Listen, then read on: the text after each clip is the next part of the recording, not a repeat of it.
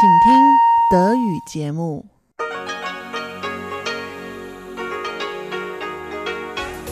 Hier ist Radio Taiwan International.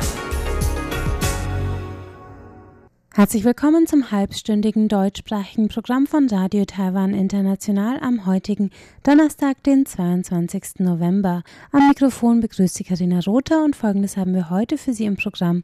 Zuerst die Tagesnachrichten, dann folgt Aktuelles aus der Wirtschaft mit Frank Pewitz zum jährlichen Positionspapier, das die Europäische Handelskammer in Taiwan am gestrigen Mittwoch vorgelegt hat. Danach geht's weiter mit dem Blickpunkt heute zum Thema digitale Kontrolle. Darüber informiert uns der Kurator und Kunstkritiker Bernhard Serex, der die Ausstellung Globale Kontrolle und Zensur im ZKM in Karlsruhe kuratiert hat. Nun zuerst die Tagesnachrichten.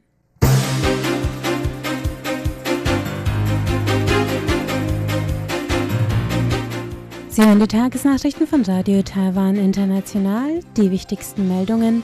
Lai durch APEC CPTPP beitreten, Offshore-Windkraft, Europäische Handelskammer über Zuliefererkette besorgt und Vertrag zur Entsorgung ungenutzten Urans zur Unterzeichnung bereit. Die Meldungen im Einzelnen. Eine Woche nach dem APEC-Gipfel in Papua-Neuguinea haben Außenministerium, Wirtschaftsministerium und die Landesentwicklungskommission heute im Kabinett über den Gipfel Bericht erstattet.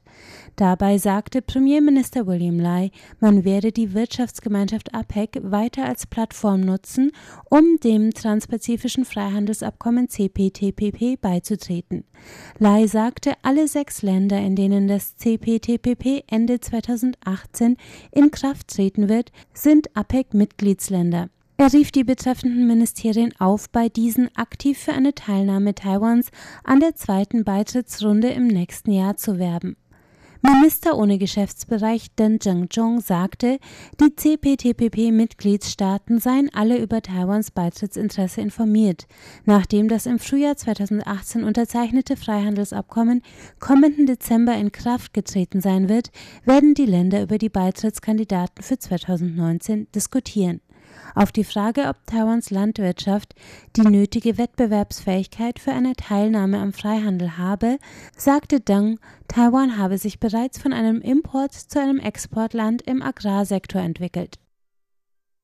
In den gestern vorgelegten Positionspapieren für das Jahr 2019 hat die Europäische Handelskammer Taiwan ECCT eine Anpassung der Richtlinien für lokale Bauteilanfertigung in der Offshore-Windkraft verlangt. Das Positionspapier besagt, dass ein Beharren auf einer lokalen Zuliefererkette zu einem zu frühen Zeitpunkt in der Projektrealisierung zu Abstrichen bei Qualität und Sicherheit führen könnte. Die Handelskammer schlägt stattdessen vor, dass die Regierung den erfolgreichen Start der Offshore-Projekte priorisiere. Wirtschaftsminister Shen Rongjin sagte heute der Presse, er habe Verständnis dafür, dass die Projektträger bei der Umstellung auf eine lokale Zuliefererkette unter Druck stünden. Die Projektträger seien besorgt, dass die Erfahrung der lokalen Produzenten nicht ausreichend sei, dass im Falle von Fristverletzung Strafgebühren anfielen und dass ihre Gewinne durch die Preise der Zulieferer beschnitten würden. Die örtlichen Zulieferer wiederum wollten frühzeitig ihre Kosten decken und die Preise in die Höhe treiben, so Shen. Shen sagte, Zeitpläne und Produktionsketten seien in 70 Besprechungen zum Zeitpunkt der Projektvergabe zwischen der Industriebehörde und den Unternehmern vereinbart worden. Als Reaktion auf das Positionspapier kündigte der Wirtschaftsminister an, Zulieferer und Projektentwickler an einen Tisch zu holen, um in Fragen der Qualitätsstandards, Lieferzeiten und Preise zu vermitteln. Taiwan will nächste Woche einen Vertrag über umgerechnet 8,5 Millionen Euro zur Entsorgung von 35 Tonnen ungenutzten Urans unterzeichnen. Das bestätigte heute der Direktor des Instituts zur Nuklearforschung Lin Jinfu. Der nukleare Brennstoff war in den 1980er Jahren aus den USA und Frankreich angekauft worden. Wegen Taiwans Atomausstieg im Jahr 2025 soll das Uran nun nicht mehr angereichert werden. Taiwan will die Entsorgung auf einen Vertragspartner auslagern, da eine staatliche Entsorgung kostspieliger und aufwendiger wäre. Während einer Budgetprüfung des Atomenergierats, dem das Institut für Nuklearforschung unterstellt ist, nannte Lin den Vertragspartner heute als einen ausländischen Anbieter, gab aber keine Details bekannt. Premierminister William Lai hat sich heute mit einem Appell an Bevölkerung und zuständige Behörden zu aktiver Beteiligung und Wahrung der Sicherheit bei den Lokalwahlen am Samstag gewandt. Am Samstag werden überall in Taiwan Wahlen durchgeführt. Jeder Bürger ab einem Alter von 20 Jahren ist wahlberechtigt. Zudem wird über zehn Referenten abgestimmt. Stimmberechtigt ist man hierzu mit 18. Lai rief die zentrale Wahlkommission auf, die lokalen Wahlkommissionen darin anzuleiten, mit einer neuen neutralen, gerechten und transparenten Haltung einen reibungslosen Ablauf der Wahlen sicherzustellen. An die Polizeibehörden richtete der Premier die Bitte, für Ordnung während des Wahlbetriebs zu sorgen und den Transport der Wahlzettel zur Auszählungsstätte genau zu beaufsichtigen, um jede Störung eines gesetzmäßigen Ablaufs der Wahlen auszuschließen. Allen voran ermunterte Lai die Bürger am Samstag zahlreich an die Urnen zu gehen. Taiwans internationale Reisemesse ITF wird morgen im Nangang Ausstellungszentrum in Taipei eröffnet. Der Direktor der Tourismusbehörde Zhang Xinzong stellte heute auf einer Pressekonferenz die Besonderheiten der diesjährigen Messe vor. Zum 31. Mal findet die ETF in Taipei statt. Im vergangenen Jahr waren 68 Länder vertreten, 360.000 Personen besuchten die dreitägige Messe. In diesem Jahr wird es zum ersten Mal Sonderbereiche für kulinarische Spezialitäten sowie für Campinganbieter geben. Zudem sind erstmalig Kinder unter sechs Jahren eintrittsbereit. Ein Familienbereich wird eingerichtet. Für eine Blutspende am Eingang gibt es freien Eintritt. Auf der ITF werden jeden Tag internationale Flugtickets verlost. Zhang Xinzhong sagte, die von Taiwans Tourismusvereinigung organisierte Messe biete einen hervorragenden Auftakt für weitere 30 Jahre ITF. Bildungsminister Ye Jin-rong hat heute die Leistungen von Taiwans Schülern bei internationalen Wissenschaftswettbewerben mit einer Zeremonie im Nationalen Zentrum für Wissenschaftsbildung geehrt. Insgesamt 40 Schülerinnen und Schüler aus Taiwan hatten in diesem Jahr an den asiatisch-pazifischen Mathe- und Physikwettkämpfen und den internationalen Wissenschaftsolympiaden teilgenommen. Zusammen gewannen sie 19 Gold, 13 Silber und 10 Bronzemedaillen sowie drei Ehrenpreise.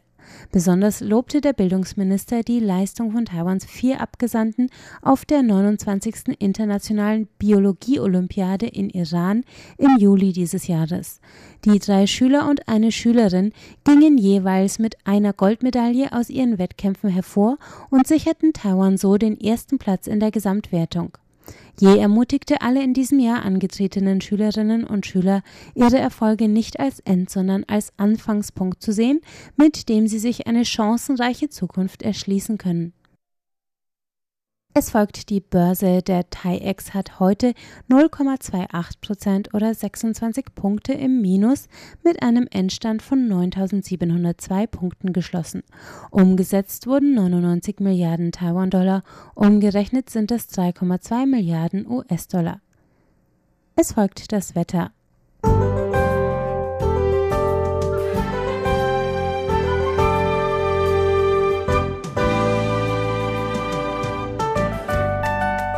Der heutige Donnerstag brachte einen Temperatursturz in ganz Taiwan. Bei durchschnittlichen 21 Grad und Wind aus Nordost wurde es herbstlich auf der Insel. Regen fiel im nördlichen Teil, an der Südspitze sowie in Hualien und Taidong. Nur in Kaohsiung und Pingtung kletterten die Werte um die Mittagszeit auf bis zu 30 Grad. Der morgige Freitag bleibt kühl und in großen Teilen des Landes bedeckt. Im Norden und entlang der Ostküste regnet es weiter. Hier liegen die Werte zwischen 17 und 23 Grad. Sonnig und etwas wärmer ist die Mitte des Landes mit 18 bis 26 Grad, im Süden sogar Höchstwerte von bis zu 28 Grad.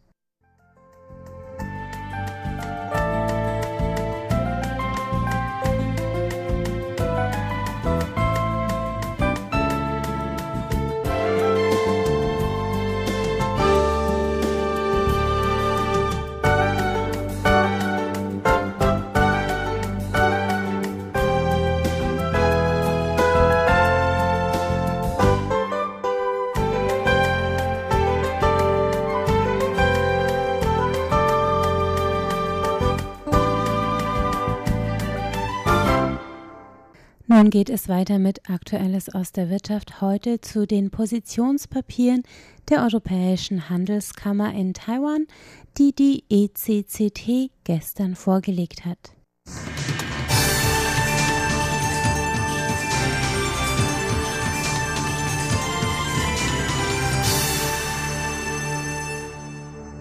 Herzlich willkommen bei Aktuelle Maus der Wirtschaft. Es begrüßt Sie Frank Piewitz.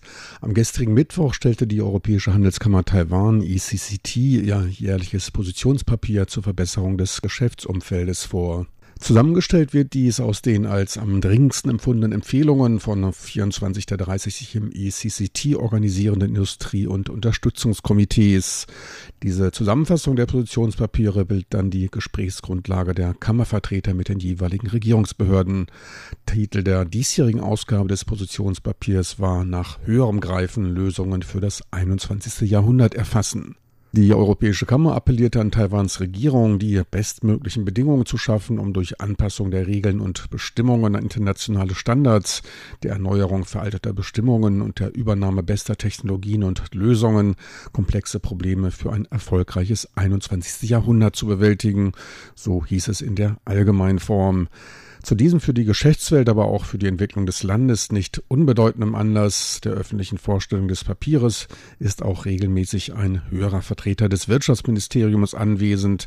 Gestern wurde die neue Ausgabe des Positionspapiers an Mei Lin Chen, Ministerin der Landesentwicklungskommission, überreicht. Konkret 148 Anliegen enthält die neue Ausgabe. 93 davon entstammen noch dem Positionspapier des Vorjahres. 55 neue Punkte kamen hinzu und 22 Prozent aller Anliegen konnten abgeschlossen werden. Ein bisheriger Rekordwert. Daraus dürfte man dann auch Taiwans verstärktes Bemühen zur Vorbereitung zum Beitritt in regionale Handelsabkommen herausinterpretieren. Bei der anschließenden Pressekonferenz stellte Hakan Zervel, der Vorsitzende des ECCT, das neue Positionspapier vor. Er lobte die im vergangenen Jahr gemachten Fortschritte und erläuterte auch das Titelbild der diesjährigen Ausgabe, welches einen Apfelbaum darstellte.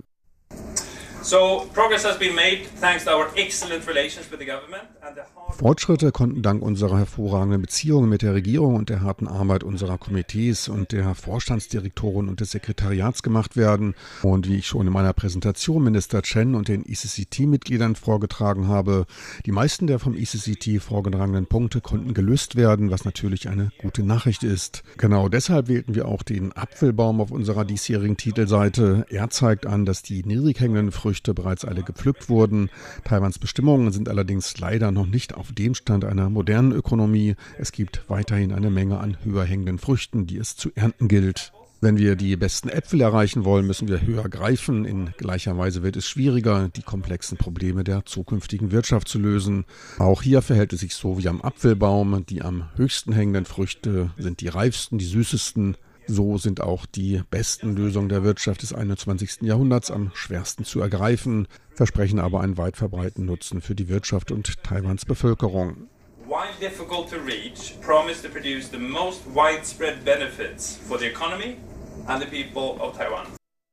Weiterer als sehr wichtig angesehener Punkt ist die stärkere Nutzung des Englischen, insbesondere in den Behörden. Der Weg in die Zweisprachigkeit mit Englisch als zweiter Sprache wird dabei begrüßt und für die Entwicklung Taiwans als förderlich betrachtet. Dazu Freddy Höglund, Geschäftsführer des ECCT. Uh, the other issues is the, the implementation of English as ein anderer Punkt ist die Einführung des Englischen als offizielle Sprache. Wir sind sehr erfreut darüber, dass ein Termin für die Einführung bis 2030 gesetzt worden ist. Wir begrüßen dies und denken, dass es gut für Taiwan ist. Es geht dabei nicht nur darum, Englisch zu sprechen, sondern auch Investitionen und Unternehmen in Taiwan anzulocken. Denn durch die Ausgabe von Regierungsdokumenten im Englischen wird man internationale Unternehmen anziehen, hier in Taiwan zu investieren ihre neueste Technologie nach Taiwan zu bringen und es wird Taiwan auch wirtschaftlich helfen. Wenn all die Ausschreibungen für Regierungsprojekte in Englisch zusammen mit dem Chinesischen veröffentlicht würden, wäre es ein großer Schritt vorwärts, den wir wirklich begrüßen würden. Die gewünschte Zweisprachigkeit könnte damit auch das Problem der Ausgrenzung ausländischer Unternehmen bei der Vergabe öffentlicher Aufträge durch Ausschreibungen deutlich abmildern. Taiwan ist zwar schon vor etwa zehn Jahren dem Government Procurement Act der Welthandelsorganisation WTO beigetreten. Eine Verbesserung der Situation für ausländische Unternehmen hat sich seitdem allerdings nicht ergeben. Diese profitieren nur marginal davon. Vor einigen Jahren betrug deren Anteil am Gesamtvolumen öffentlicher Beschaffung lediglich zwei Prozent. Die Bekanntgabe von Projekten nur in chinesischer Sprache verursacht für ausländische Unternehmen nicht nur teils beträchtliche Übersetzungskosten, sondern bringt auch zeitlich einen deutlichen Nachteil. Meist müssen innerhalb von lediglich vier Wochen Angebote eingereicht werden und teils geht es dabei auch um komplexe und umfangreiche Projekte, für die erst nach einer intensiven Analyse ein Angebot erstellt werden kann. Schon vor einigen Jahren wurde das Vergabeverfahren kritisiert, da es große Beschaffungsmaßnahmen in kleinere Aufträge zerstückelte und auf eine Größe brachte, die für ausländische Unternehmen dann nicht mehr interessant war, beziehungsweise das dahinterstehende größere Projekt nicht erkenntlich machte. Bei gegebener Zweisprachigkeit dürften aber die Chancen für ausländische Unternehmen steigen. Auch Taiwans Bürger hätten etwas davon. Mehr Mitbieter versprechen eine bessere Chance, das beste oder kostengünstigste Angebot zu bekommen. Und genau das ist das große Anliegen von öffentlichen Ausschreibungen. Zur weiteren Verbesserung des sprachlichen Umfeldes wurde ferner die Einrichtung einer Übersetzungszentrale vorgeschlagen, die für alle Regierungsbehörden zuständig ist und sicherstellt, dass der verwendete Wortschatz harmonisiert wird, also eine einheitliche Fremdsprache gesprochen wird. Weiterer Vorschlag für eine Anhebung des Englischniveaus von Beamten waren Anreize. Der Apfelbaum wurde auch von Freddy Höglund erläutert. The simple issues have already been resolved. Die einfachen Aufgaben sind bereits gelöst. Wir hatten eine lange Zusammenarbeit mit der Regierung. Wir geben bereits seit 24 Jahren dieses Positionspapier heraus und die einfachsten Dinge sind bereits geregelt. An der Spitze finden sich nun die süßesten Früchte und wir alle wissen, dass Taiwans Früchte sehr gut, schmackhaft und süß sind, aber hoch hängen. Wir suchen jetzt nach einer Gelegenheit, an diese hochhängenden Früchte zu kommen, die schon seit langem existieren und sich in etlichen unterschiedlichen Sektoren befinden, wie zum Beispiel der Standardisierung, beim erneuten Testen von Produkten, die ins Land gebracht werden und so weiter. Dies sind die Fragen, für die wir nun besondere Anstrengungen an den Tag legen müssen. Eines dieser Themen ist auch die Ausweisnummer für Ausländer, ein Thema, welches bereits seit zehn Jahren angesprochen wird und letztlich nun konnten wir diesen Apfel pflücken und können uns nun anderen zuwenden. Beim doppelten Testen geht es insbesondere um die für Autofirmen kosten- und zeitträchtige Nichtanerkennung europäischer Sicherheitsstandards, was eine Menge an Papierarbeit bei der Einfuhr nicht nur von Fahrzeugen, sondern auch von Komponenten erfordert. Dies sind Kosten, für die der Endverbraucher letztlich veranlagt wird. Vorgeschlagen wurde vom ICCT auch die Verwendung zertifizierter elektronischer Signaturen. Gleichzeitig wäre es im digitalen Zeitalter wünschenswert, Anträge online stellen zu können. Weiteres wichtiges, erfolgreich gelöstes Anliegen ist die Umstellung der Ausweisnummern für Ausländer, der ARC oder APRC-Karte. Letztere ist die ständige Aufenthaltserlaubnis, ein bereits seit zehn Jahren von der ECCT-Kommission vorgetragenes Anliegen. Dazu der Vorsitzende des Komitees für einen besseren Lebensalltag. Es handelt sich dabei um eine recht einfache Sache. Die Länge der beiden Nummern ist gleich, doch hinter den ersten beiden Buchstaben bei der ASC und APRC folgen acht Zahlen. Taiwanische Ausweise haben aber nur einen lateinischen Buchstaben und Zahlen. Doch die meisten Computersysteme sind nur auf die Akzeptanz des taiwanischen Formates ausgelegt. Wenn Ausländer dann etwas online erledigen wollen oder verschiedene Mitgliederprogrammen beitreten wollen, wird deren Nummer nicht vom System akzeptiert, weil es nur auf Taiwan taiwanische Ausweisnummern ausgelegt ist. Wenn beide Nummern das gleiche Format haben, dürfte es auch für die Unternehmen einfacher sein, ihr System umzustellen, damit sie auch unsere Nummern akzeptieren können. Dies ist wichtig, denn heutzutage wollen wir immer mehr in unserem Alltagsleben alles online erledigen und durch solche technischen Probleme wird der Alltag einfach komplizierter und unbequemer. Man ist nicht so zufrieden. Ein wichtiger Punkt, wenn Taiwan attraktiv für die benötigten ausländischen Fachkräfte werden will. Heutzutage dreht sich alles um Bequemlichkeit. You know, so convenience is the rule of the day. Ein in der Tat auch schon von mir bemerktes Problem, für das mir bisher die Erklärung fehlte. So viel für heute aus aktuellem aus der Wirtschaft zur Vorstellung des neuen Positionspapiers durch die Europäische Handelskammer in Taiwan. Besten Dank fürs Interesse. Es verabschiedet sich von Ihnen Frank Piewitz.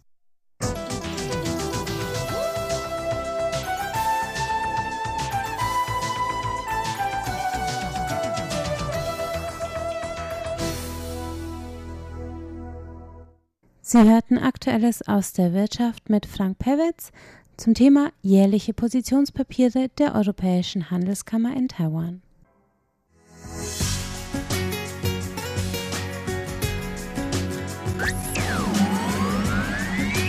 Radio Taiwan, international aus Taipeh.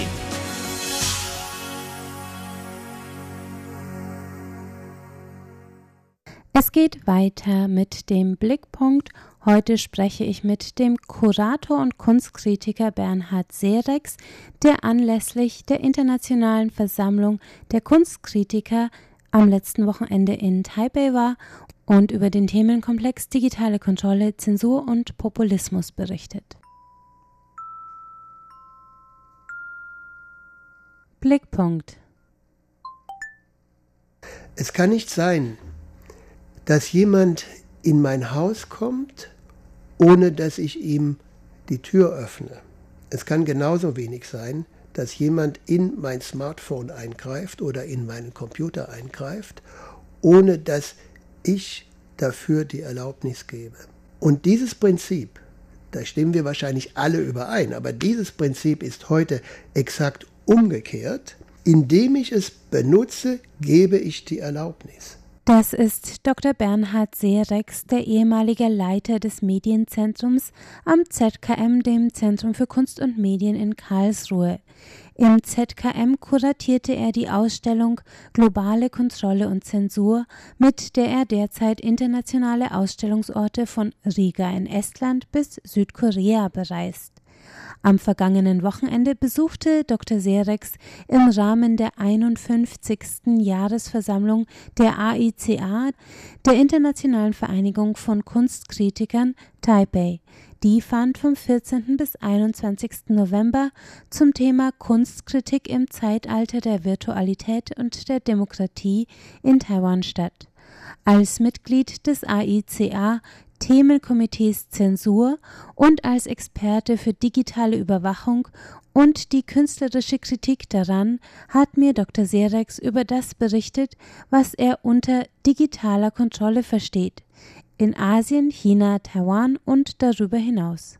Ja, beginnen wir vielleicht zunächst mit den Voraussetzungen, die diese Überwachung in großem Maßstab möglich machen, nämlich die Tatsache, dass mittlerweile fast vier Milliarden Menschen, das ist mehr als die Hälfte der Menschheit, ein Smartphone benutzt. Und zwar täglich, täglich mehrfach, manche hundertmal an einem Tag. Ja? Die Daten, die über diese Smartphones kommuniziert werden, können grundsätzlich abgegriffen werden und sie werden auch zu großen Teilen ständig abgegriffen. Das bedeutet nicht, dass jeder Einzelne ständig überwacht wird, aber es lassen sich mit der Gesamtheit dieser Daten sehr einfach Profile von Meinungen, von Verhalten erstellen, von ganzen Bevölkerungsgruppen, die dazu führen, dass man sie weiter nutzen kann, um Menschen gezielt zu beeinflussen, um Bevölkerungsgruppen gezielt zu beeinflussen. Als Beispiel nennt Dr. Serex die Wahlbeeinflussung in den USA durch die Datenfirma Cambridge Analytica, aber auch mondänere Beispiele wie individualisierte Online-Werbung kommen in den Sinn als Rohstoff des 21. Jahrhunderts, wie Serex die Daten nennt, die sich aus unseren App-Nutzungen, Google-Suchen und Standortinformationen ergeben, sind sie für die Wirtschaft von größter Bedeutung.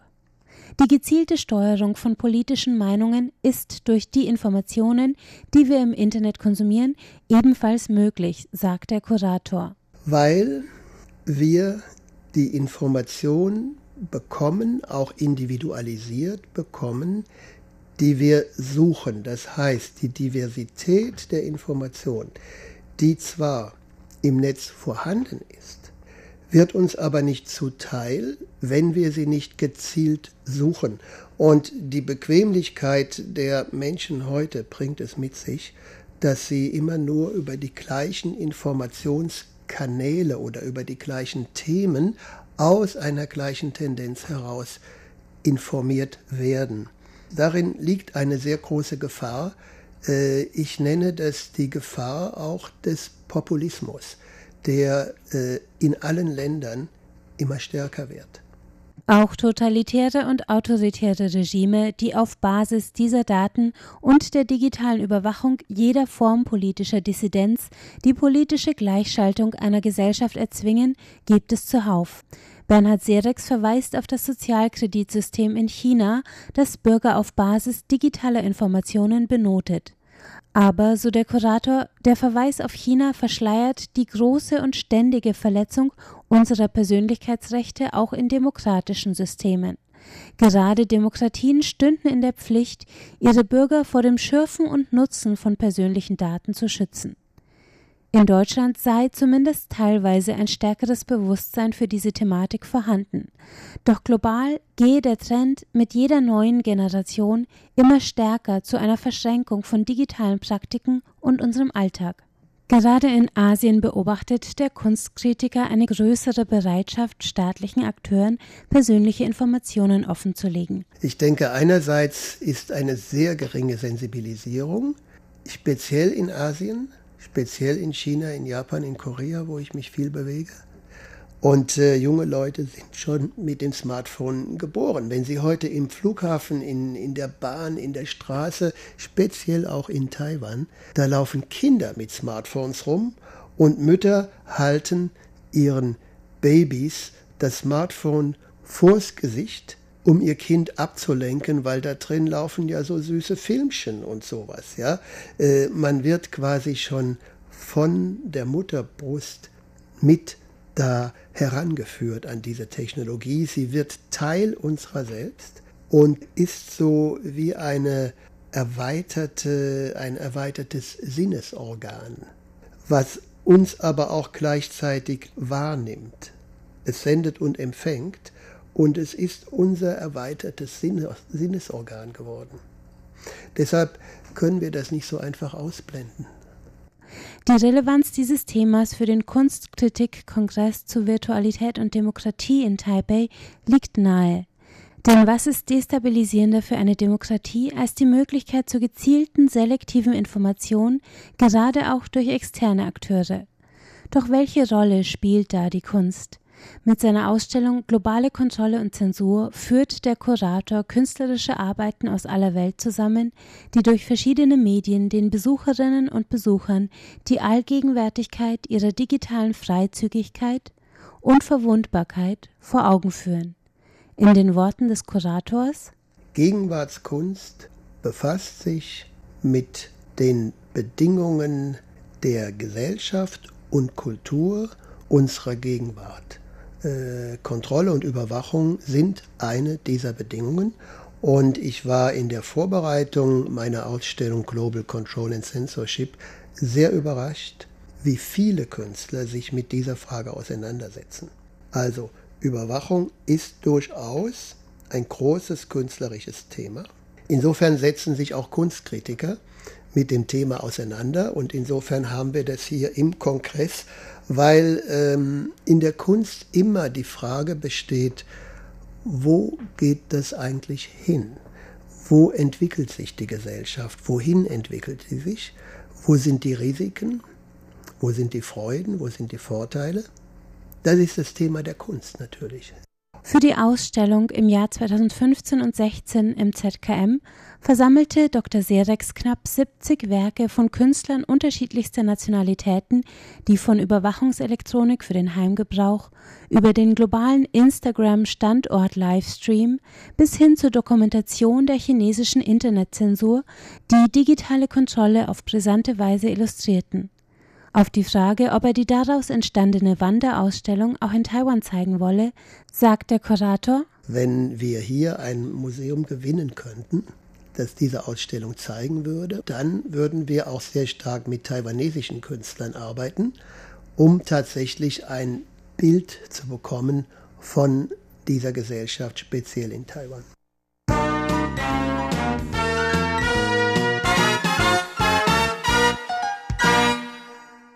Das war das halbstündige Programm von Radio Taiwan International am Donnerstag, den 22. November.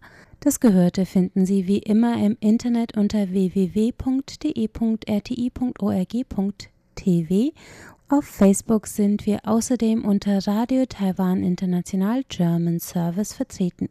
Am Mikrofon hörten Sie Karina Rother. Ich bedanke mich fürs Zuhören und sage bis zum nächsten Mal.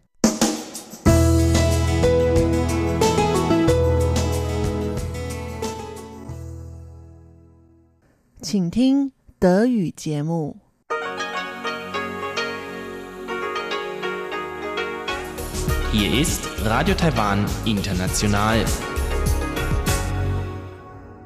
Herzlich willkommen zum halbstündigen deutschsprachigen Programm von Radio Taiwan International am heutigen Donnerstag, den 22. November. Am Mikrofon begrüßt Sie Karina Rother und folgendes haben wir heute für Sie im Programm. Zuerst die Tagesnachrichten, dann folgt Aktuelles aus der Wirtschaft mit Frank Pewitz zum jährlichen Positionspapier, das die Europäische Handelskammer in Taiwan am gestrigen Mittwoch vorgelegt hat. Danach geht's weiter mit dem Blickpunkt heute zum Thema digitale Kontrolle. Darüber informiert uns der Kurator und Kunstkritiker Bernhard Serex, der die Ausstellung Globale Kontrolle und Zensur im ZKM in Karlsruhe kuratiert hat. Nun zuerst die Tagesnachrichten.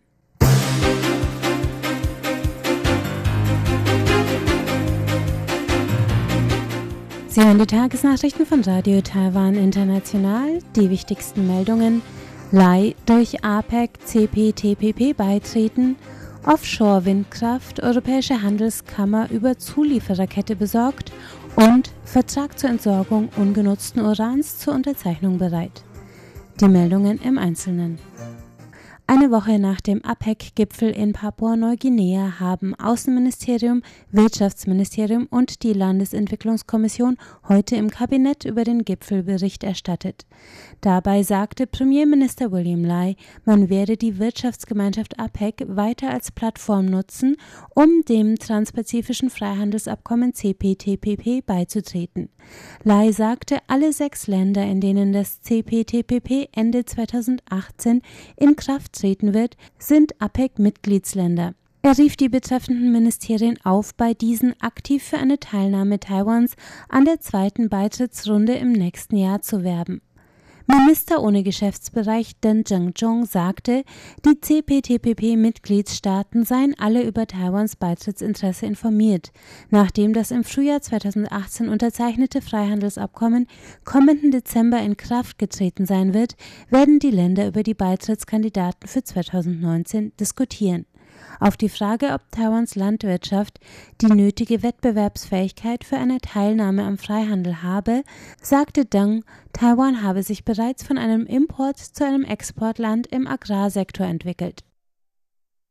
In den gestern vorgelegten Positionspapieren für das Jahr 2019 hat die Europäische Handelskammer Taiwan ECCT eine Anpassung der Richtlinien für lokale Bauteilanfertigung in der Offshore-Windkraft verlangt. Das Positionspapier besagt, dass ein Beharren auf einer lokalen Zuliefererkette zu einem zu frühen Zeitpunkt in der Projektrealisierung zu Abstrichen bei Qualität und Sicherheit führen könnte. Die Handelskammer schlägt stattdessen vor, dass die Regierung den erfolgreichen Start der Offshore-Projekte priorisiere. Wirtschaftsminister Shen Rongjin sagte heute der Presse, er habe Verständnis dafür, dass die Projektträger bei der Umstellung auf eine lokale Zuliefererkette unter Druck stünden.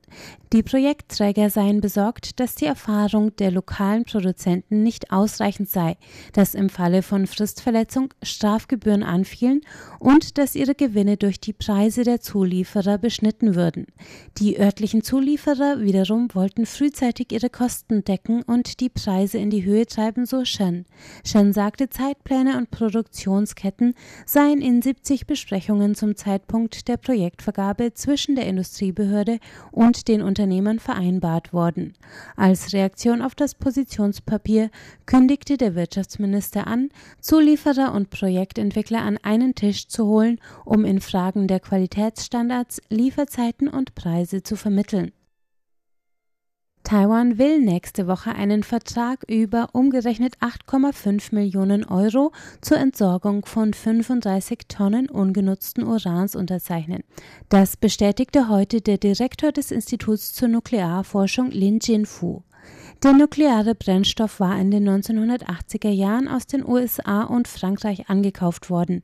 Wegen Taiwans Atomausstieg im Jahr 2025 soll das Uran nun nicht mehr angereichert werden. Taiwan will die Entsorgung auf einen Vertragspartner auslagern, da eine staatliche Entsorgung kostspieliger und aufwendiger wäre. Während einer Budgetprüfung des Atomenergierats, dem das Institut für Nuklearforschung unterstellt ist, nannte Lin den Vertragspartner heute als einen ausländischen Anbieter, gab aber keine Details bekannt. Premierminister William Lai hat sich heute mit einem Appell an Bevölkerung und zuständige Behörden zu aktiver Beteiligung und Wahrung der Sicherheit bei den Lokalwahlen am Samstag gewandt. Am Samstag werden überall in Taiwan Wahlen durchgeführt. Jeder Bürger ab einem Alter von 20 Jahren ist wahlberechtigt.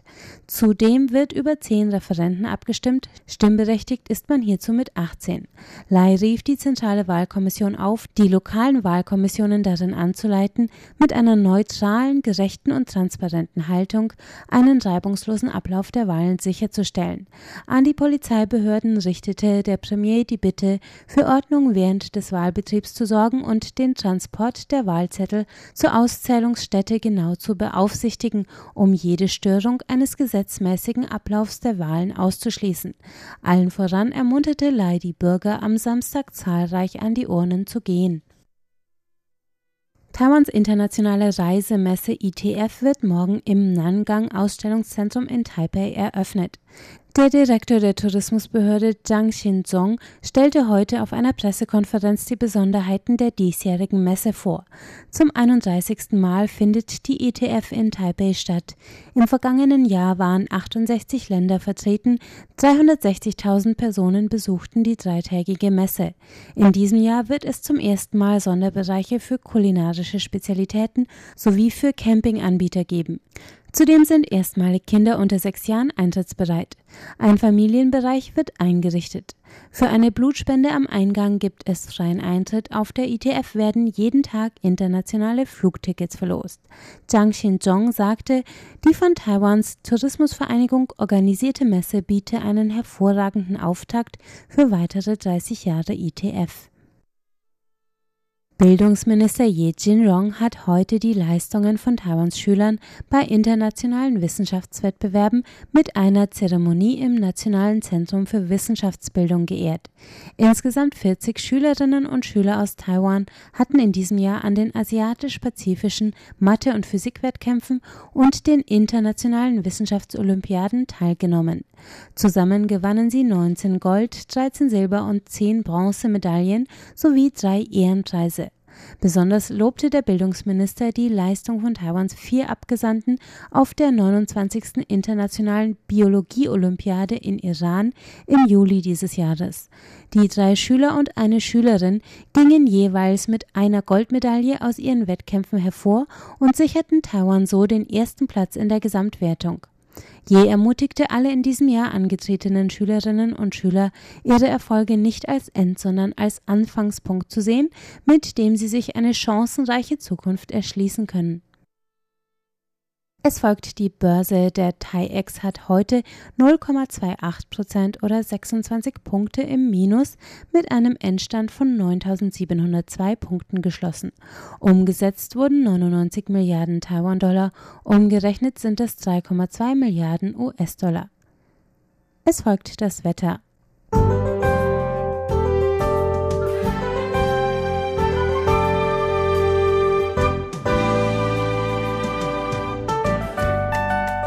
Der heutige Donnerstag brachte einen Temperatursturz in ganz Taiwan. Bei durchschnittlichen 21 Grad und Wind aus Nordost wurde es herbstlich auf der Insel. Regen fiel im nördlichen Teil, an der Südspitze sowie in Hualien und Taidong. Nur in Kaohsiung und Pingtung kletterten die Werte um die Mittagszeit auf bis zu 30 Grad. Der morgige Freitag bleibt kühl und in großen Teilen des Landes bedeckt. Im Norden und entlang der Ostküste regnet es weiter. Hier liegen die Werte zwischen 17 und 23 Grad. Sonnig und etwas wärmer ist die Mitte des Landes mit 18 bis 26 Grad, im Süden sogar Höchstwerte von bis zu 28 Grad.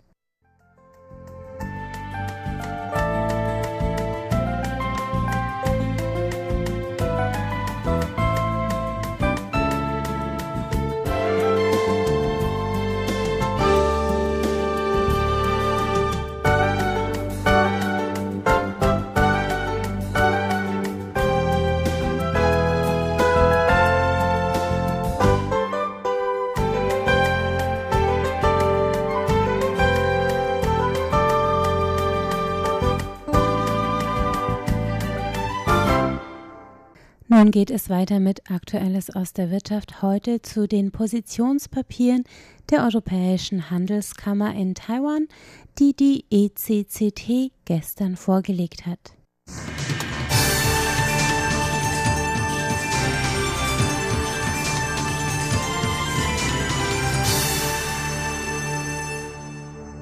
Herzlich willkommen bei Aktueller Maus der Wirtschaft. Es begrüßt Sie Frank Pewitz.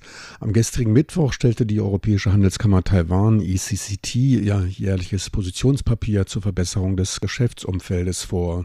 Zusammengestellt wird dies aus den als am dringendsten empfundenen Empfehlungen von 24 der 30 sich im ECCT organisierenden Industrie- und Unterstützungskomitees. Diese Zusammenfassung der Positionspapiere bildet dann die Gesprächsgrundlage der Kammervertreter mit den jeweiligen Regierungsbehörden. Titel der diesjährigen Ausgabe des Positionspapiers war nach höherem Greifen Lösungen für das 21. Jahrhundert erfassen. Die Europäische Kammer appellierte an Taiwans Regierung, die bestmöglichen Bedingungen zu schaffen, um durch Anpassung der Regeln und Bestimmungen an internationale Standards, der Erneuerung veralteter Bestimmungen und der Übernahme bester Technologien und Lösungen komplexe Probleme für ein erfolgreiches 21. Jahrhundert zu bewältigen, so hieß es in der Allgemeinform. Zu diesem für die Geschäftswelt, aber auch für die Entwicklung des Landes nicht unbedeutendem Anlass der öffentlichen Vorstellung des Papieres ist auch regelmäßig ein höherer Vertreter des Wirtschaftsministeriums anwesend. Gestern wurde die neue Ausgabe des Positionspapiers an Mei Lin Chen, Ministerin der Landesentwicklungskommission, überreicht. Konkret 148 Anliegen enthält die neue Ausgabe. 93 davon entstammen noch dem Positionspapier des Vorjahres. 55 neue Punkte kamen hinzu und 22 Prozent aller Anliegen konnten abgeschlossen werden. Ein bisheriger Rekordwert. Daraus dürfte man dann auch Taiwans verstärktes Bemühen zur Vorbereitung zum Beitritt in regionale Handelsabkommen herausinterpretieren. Bei der anschließenden Pressekonferenz stellte Hakan Zervel, der Vorsitzende des ECCT, das neue Positionspapier vor. Er lobte die im vergangenen Jahr gemachten Fortschritte und erläuterte auch das Titelbild der diesjährigen Ausgabe, welches einen Apfelbaum darstellte.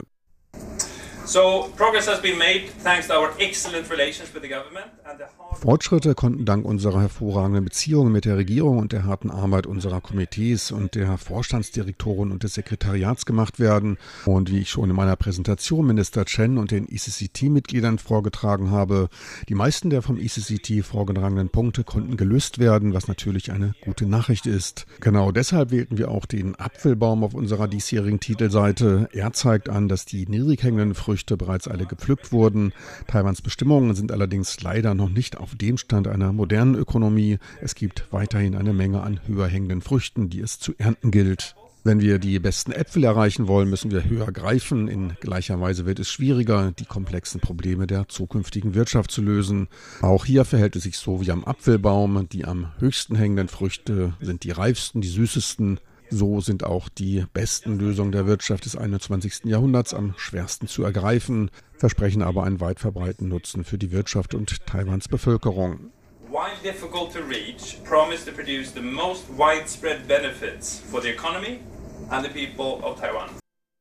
Weiterer als sehr wichtig angesehener Punkt ist die stärkere Nutzung des Englischen, insbesondere in den Behörden. Der Weg in die Zweisprachigkeit mit Englisch als zweiter Sprache wird dabei begrüßt und für die Entwicklung Taiwans als förderlich betrachtet.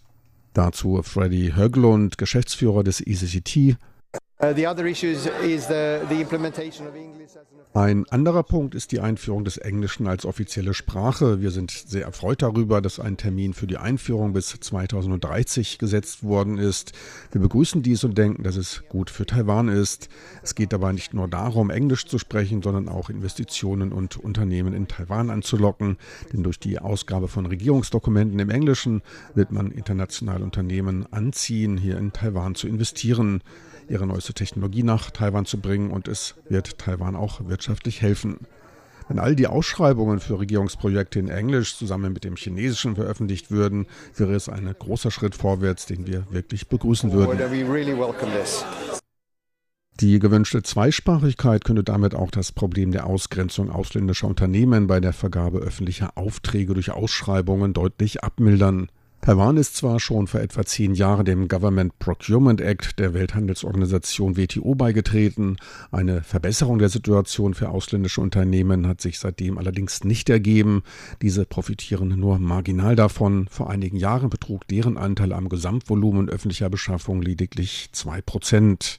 Die Bekanntgabe von Projekten nur in chinesischer Sprache verursacht für ausländische Unternehmen nicht nur teils beträchtliche Übersetzungskosten, sondern bringt auch zeitlich einen deutlichen Nachteil.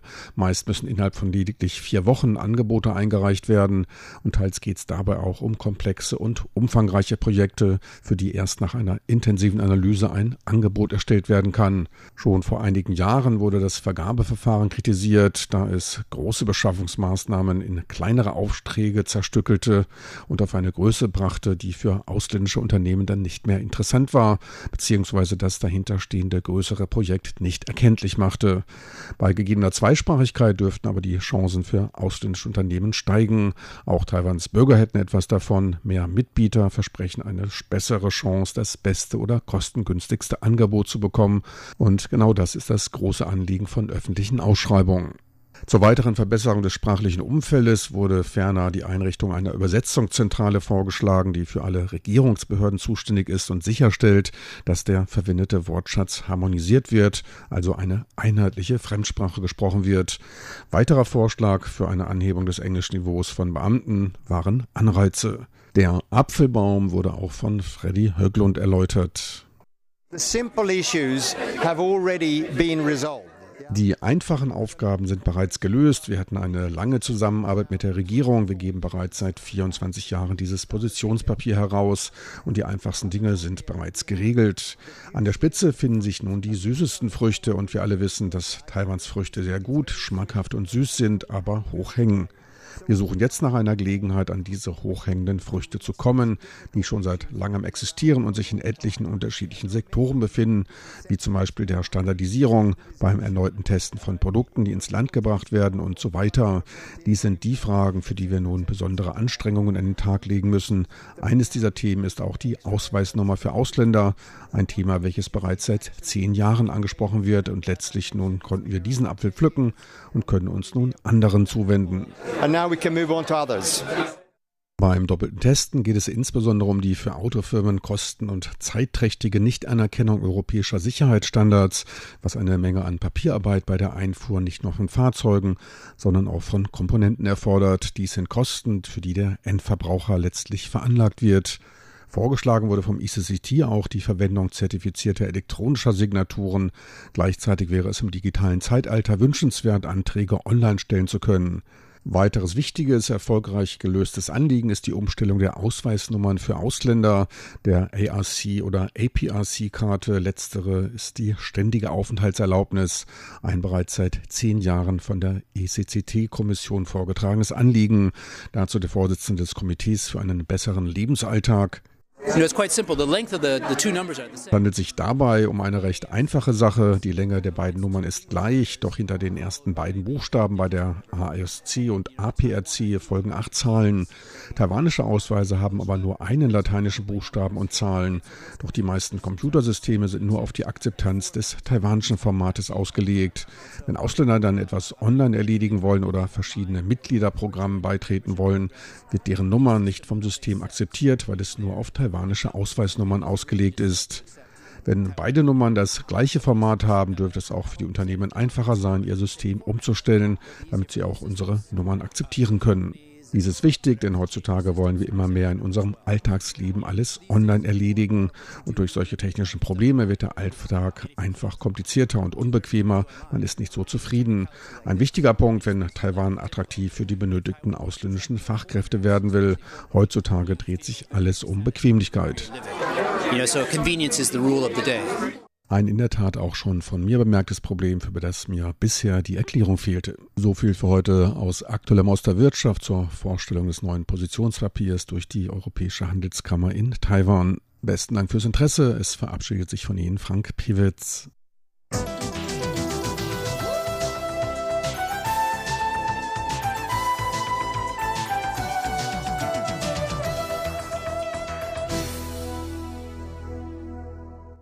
Sie hörten Aktuelles aus der Wirtschaft mit Frank Pewitz zum Thema jährliche Positionspapiere der Europäischen Handelskammer in Taiwan.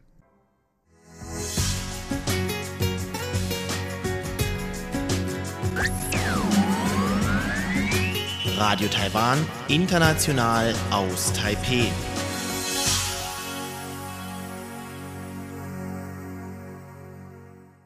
Es geht weiter mit dem Blickpunkt.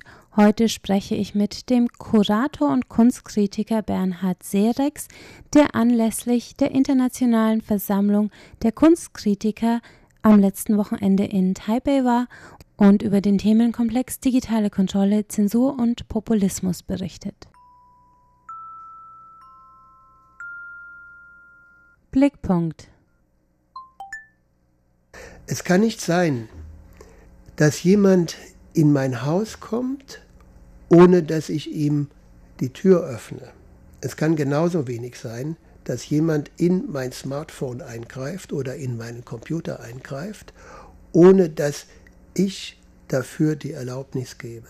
Und dieses Prinzip, da stimmen wir wahrscheinlich alle überein, aber dieses Prinzip ist heute exakt umgekehrt. Indem ich es benutze, gebe ich die Erlaubnis. Das ist Dr. Bernhard Seerex, der ehemalige Leiter des Medienzentrums am ZKM, dem Zentrum für Kunst und Medien in Karlsruhe.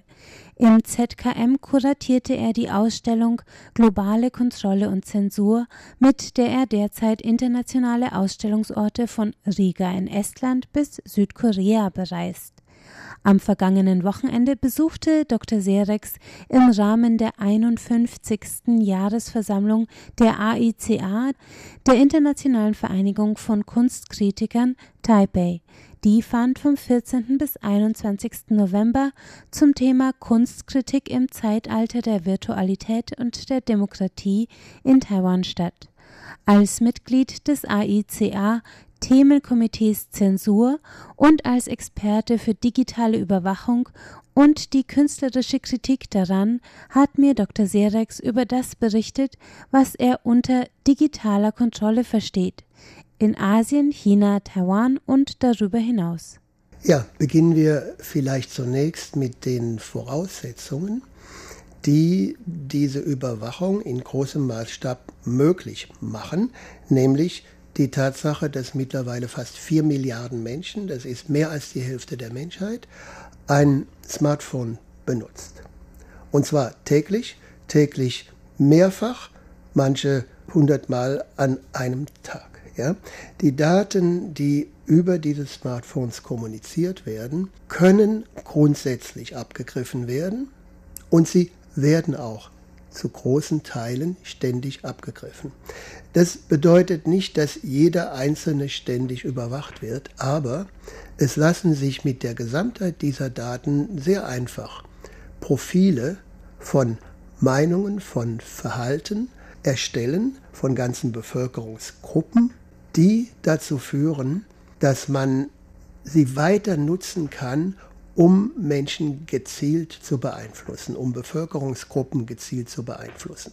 Als Beispiel nennt Dr. Serex die Wahlbeeinflussung in den USA durch die Datenfirma Cambridge Analytica, aber auch mondänere Beispiele wie individualisierte Online-Werbung kommen in den Sinn als Rohstoff des 21. Jahrhunderts, wie Serex die Daten nennt, die sich aus unseren App-Nutzungen, Google-Suchen und Standortinformationen ergeben, sind sie für die Wirtschaft von größter Bedeutung. Die gezielte Steuerung von politischen Meinungen ist durch die Informationen, die wir im Internet konsumieren, ebenfalls möglich, sagt der Kurator. Weil wir die Information bekommen, auch individualisiert bekommen, die wir suchen. Das heißt, die Diversität der Information, die zwar im Netz vorhanden ist, wird uns aber nicht zuteil, wenn wir sie nicht gezielt suchen. Und die Bequemlichkeit der Menschen heute bringt es mit sich, dass sie immer nur über die gleichen Informationskanäle oder über die gleichen Themen aus einer gleichen Tendenz heraus informiert werden. Darin liegt eine sehr große Gefahr. Äh, ich nenne das die Gefahr auch des Populismus. der äh, in allen Ländern immer stärker wird. Auch totalitäre und autoritäre Regime, die auf Basis dieser Daten und der digitalen Überwachung jeder Form politischer Dissidenz die politische Gleichschaltung einer Gesellschaft erzwingen, gibt es zuhauf. Bernhard Serex verweist auf das Sozialkreditsystem in China, das Bürger auf Basis digitaler Informationen benotet. Aber, so der Kurator, der Verweis auf China verschleiert die große und ständige Verletzung unserer Persönlichkeitsrechte auch in demokratischen Systemen. Gerade Demokratien stünden in der Pflicht, ihre Bürger vor dem Schürfen und Nutzen von persönlichen Daten zu schützen. In Deutschland sei zumindest teilweise ein stärkeres Bewusstsein für diese Thematik vorhanden. Doch global gehe der Trend mit jeder neuen Generation immer stärker zu einer Verschränkung von digitalen Praktiken und unserem Alltag. Gerade in Asien beobachtet der Kunstkritiker eine größere Bereitschaft staatlichen Akteuren, persönliche Informationen offenzulegen. Ich denke, einerseits ist eine sehr geringe Sensibilisierung, speziell in Asien, speziell in China, in Japan, in Korea, wo ich mich viel bewege. Und äh, junge Leute sind schon mit dem Smartphone geboren. Wenn sie heute im Flughafen, in, in der Bahn, in der Straße, speziell auch in Taiwan, da laufen Kinder mit Smartphones rum und Mütter halten ihren Babys das Smartphone vors Gesicht um ihr Kind abzulenken, weil da drin laufen ja so süße Filmchen und sowas. Ja, äh, man wird quasi schon von der Mutterbrust mit da herangeführt an diese Technologie. Sie wird Teil unserer selbst und ist so wie eine erweiterte, ein erweitertes Sinnesorgan, was uns aber auch gleichzeitig wahrnimmt. Es sendet und empfängt und es ist unser erweitertes Sinnesorgan geworden. Deshalb können wir das nicht so einfach ausblenden. Die Relevanz dieses Themas für den Kunstkritik-Kongress zu Virtualität und Demokratie in Taipei liegt nahe. Denn was ist destabilisierender für eine Demokratie als die Möglichkeit zur gezielten selektiven Information, gerade auch durch externe Akteure? Doch welche Rolle spielt da die Kunst? Mit seiner Ausstellung Globale Kontrolle und Zensur führt der Kurator künstlerische Arbeiten aus aller Welt zusammen, die durch verschiedene Medien den Besucherinnen und Besuchern die Allgegenwärtigkeit ihrer digitalen Freizügigkeit und Verwundbarkeit vor Augen führen. In den Worten des Kurators Gegenwartskunst befasst sich mit den Bedingungen der Gesellschaft und Kultur unserer Gegenwart. Äh, Kontrolle und Überwachung sind eine dieser Bedingungen. Und ich war in der Vorbereitung meiner Ausstellung Global Control and Censorship sehr überrascht, wie viele Künstler sich mit dieser Frage auseinandersetzen. Also Überwachung ist durchaus ein großes künstlerisches Thema. Insofern setzen sich auch Kunstkritiker mit dem Thema auseinander und insofern haben wir das hier im Kongress weil ähm, in der Kunst immer die Frage besteht, wo geht das eigentlich hin? Wo entwickelt sich die Gesellschaft? Wohin entwickelt sie sich? Wo sind die Risiken? Wo sind die Freuden? Wo sind die Vorteile?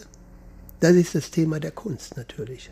Für die Ausstellung im Jahr 2015 und 16 im ZKM versammelte Dr. Serex knapp 70 Werke von Künstlern unterschiedlichster Nationalitäten, die von Überwachungselektronik für den Heimgebrauch über den globalen Instagram-Standort-Livestream bis hin zur Dokumentation der chinesischen Internetzensur die digitale Kontrolle auf brisante Weise illustrierten. Auf die Frage, ob er die daraus entstandene Wanderausstellung auch in Taiwan zeigen wolle, sagt der Kurator, wenn wir hier ein Museum gewinnen könnten, das diese Ausstellung zeigen würde, dann würden wir auch sehr stark mit taiwanesischen Künstlern arbeiten, um tatsächlich ein Bild zu bekommen von dieser Gesellschaft, speziell in Taiwan.